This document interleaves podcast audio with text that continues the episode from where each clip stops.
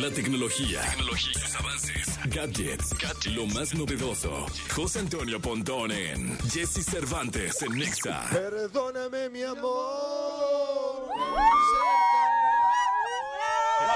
¡Qué grito! ¡Guapísimo! ¡Guapísimo! Órale, que raye la hermosura. qué grito, Sí. ¿eh?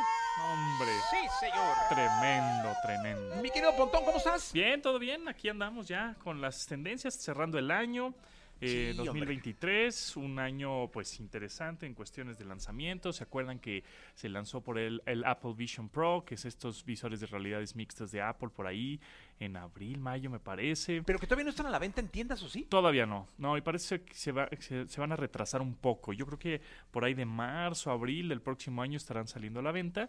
Y bueno, pues es la primera generación de estos eh, visores de realidades mixtas que yo creo que van a tener mucho futuro en cuestión de contenidos, porque hemos platicado también que Apple, bueno, pues este año estuvo interesado en estar comprando los derechos de la Fórmula 1, ya se quiere ir por la NFL. Entonces, bueno, pues imagínate tener eh, experiencias deportivas, ¿no?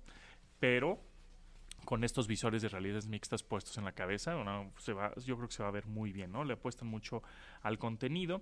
Y una también de las tendencias de 2023, bueno, fue la web 3.0, que es la próxima generación de la web basada en la tecnología de blockchain, ¿no? Que hemos platicado, desde el año pasado estamos platicando eso, pero bueno, ahorita el blockchain ya sabíamos que no solo sirve para las criptomonedas, sino para, es como un libro contable colaborativo de alguna manera, ¿no? En donde, bueno, pues puedes tener todo muy bien ordenado y casi casi fiscalizado en la industria de la medicina, de la educación, de todos lados, ¿no? Entonces el blockchain por, eh, fue interesante este año y el desarrollo se está, cada vez se está desarrollando más para llegar este, en, los futuros años a algo mucho más tangible para la gente, ¿no? Es como platicábamos de la inteligencia artificial también hace unos años de, no, pues es el futuro, no, pues ya ahí viene, ¿no? Y bueno, pues evidentemente la inteligencia artificial también este año fue la que eh, estuvo pues prácticamente de moda porque estuvo al alcance de las manos de los usuarios, ¿no?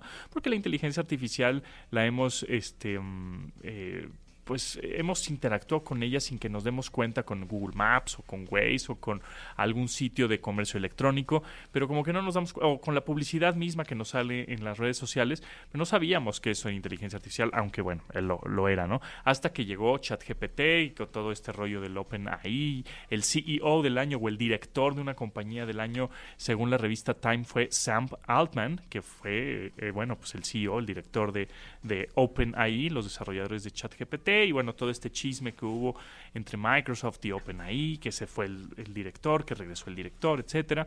También otra de las tendencias, bueno, pues es el metaverso, que ese, eh, pues este señor Mark Zuckerberg sigue, sigue apostando por él, sigue eh, generando eh, pues hardware, ¿no? Este dispositivo, el MetaQuest 3, que también lo lanzó al mercado, eh, un poquito más barato, con eh, mejor tecnología y cada vez mejor aplicado, ¿no? Ya la, la- yo veo ya más empresas, marcas, software, desarrollos, contenido que se puede ver en estos visores, ¿no? Que pues ese es el chiste, ¿no? Si no hay nada que ver, pues ¿para qué los quieres? Entonces, cada vez veo más contenido de, de- de metaverso. eh, y transformación digital, que eso, bueno, ya es un continuo, eh, es, es la- que las empresas estén eh, de tamaños grandes, pequeños o enormes, ¿no? Estén invirtiendo mucho dinero en diferentes tecnologías digitales para que su empresa se convierta en, en una tecnología, en, tecnológica, pues, ¿no?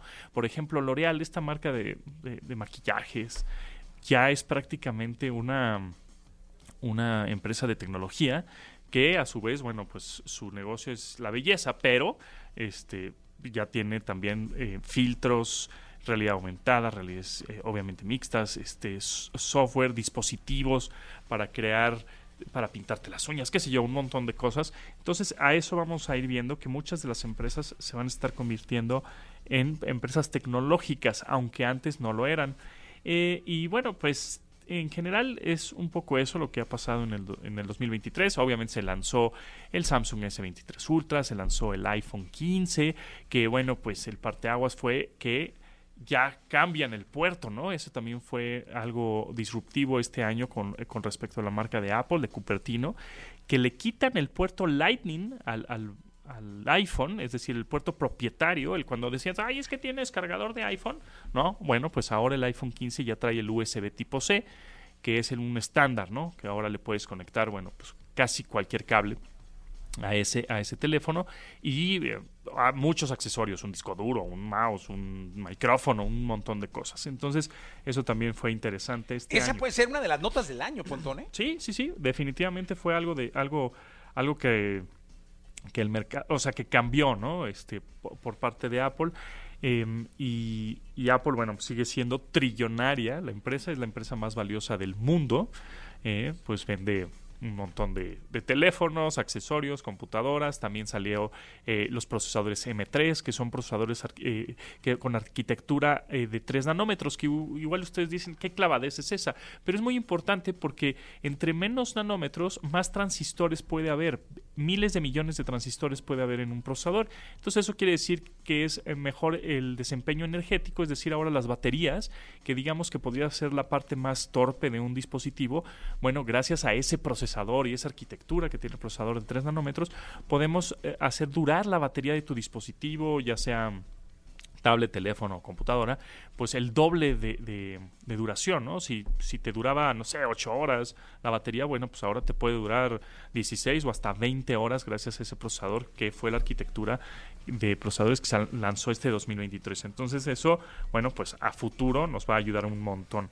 Eh, y cuestiones de, de palabras, eh, eso, es, eso es curioso porque hay palabras del año, ¿no? La Fundación del Español Urgente, la la FIU de la RAE, pues, eh, es interesante que ponen la palabra del año. Y entonces te voy a decir algunas de las palabras del año desde el 2015, ¿no?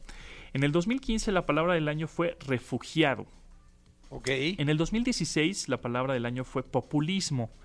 En el 2017 fue aporofobia, que es como una fobia o un miedo a, la a las personas de bajos recursos, ¿no? Eh, o, de niveles socioeconómicos bajos. Entonces, bueno, esa fue la palabra del año 2017, aporo- aporofobia. 2018, microplástico, en el sentido, bueno, pues de la ecología y de que todos estábamos comiendo microplásticos prácticamente.